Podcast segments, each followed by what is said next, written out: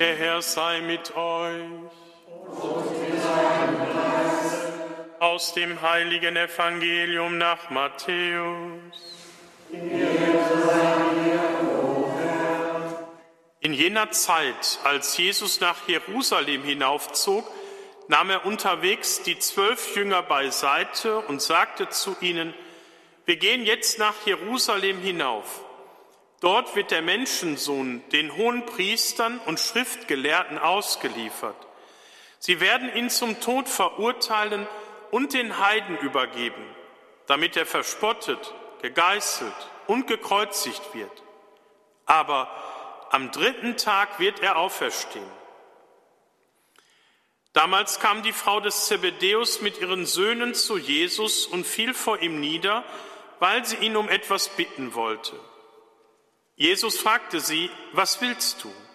Sie antwortete, versprich, dass meine beiden Söhne in deinem Reich rechts und links neben dir sitzen dürfen. Jesus erwiderte, ihr wisst nicht, um was ihr bittet.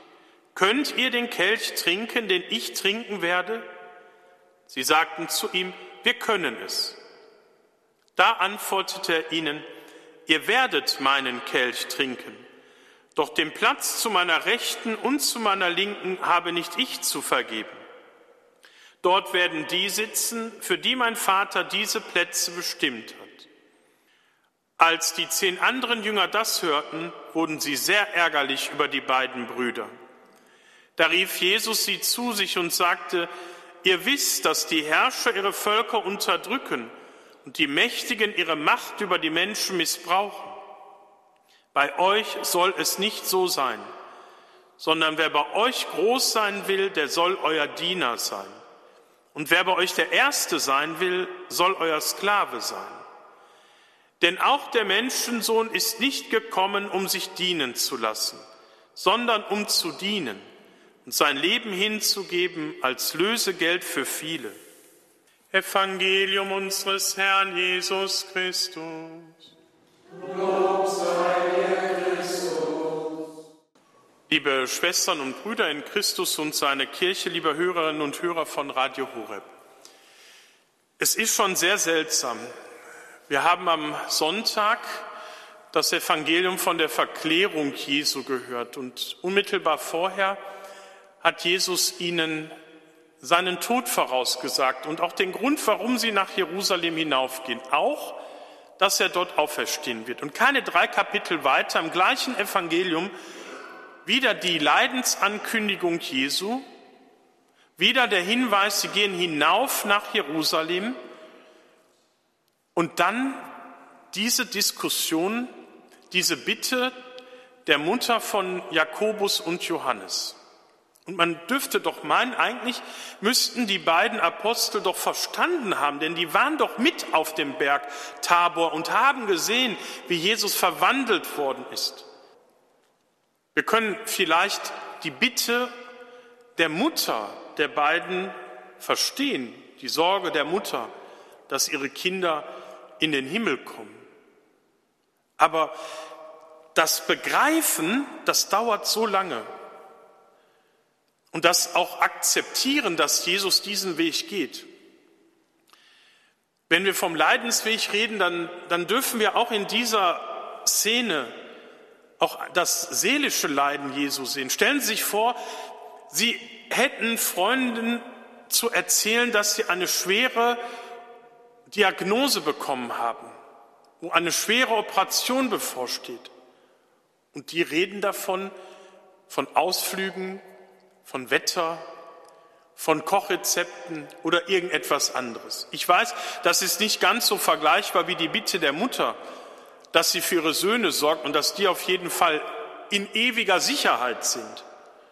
Aber wie kämen wir uns da vor, wenn das Gespräch auf einmal eine ganz andere Richtung geht und man das gar nicht wahrnimmt, die anderen das gar nicht wahrnehmen, was man gerade gesagt hat. Auch ein seelisches Leiden.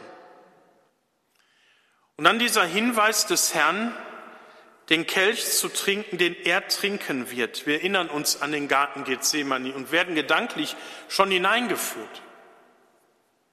Und ganz vollmundig können sie antworten, wir können es.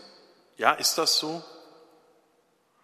Wenn wir gesund sind, wenn wir zufrieden sind, wenn kein Stress ist und keine Krise, dann würden wir auch sagen, ja, wir sind gläubig, ja, wir stehen zu Jesus, ja, wir folgen ihm, ja, wir vertrauen ihm. Und dann kommen diese Situationen oder diese Zeiten, manchmal sogar sehr lange, wo wir eben nicht mehr so leicht singen können, was Gott tut, das ist wohlgetan. Können wir den Kelch trinken? Dass wir das wollen, dass wir uns das wünschen, dass wir das sogar vom Herrn erbitten, den Kelch in die Hand zu nehmen, der uns gereicht wird, den Kelch des Leidens, den Kelch der Verbitterung, den Kelch der Schmerzen. Das ist klar für uns.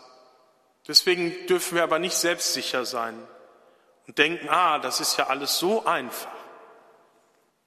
Auch der Gedanke, der menschliche Gedanke Jesu, lass diesen Kelch an mir vorübergehen, ist ein Gedanke, der auch uns ereilen wird.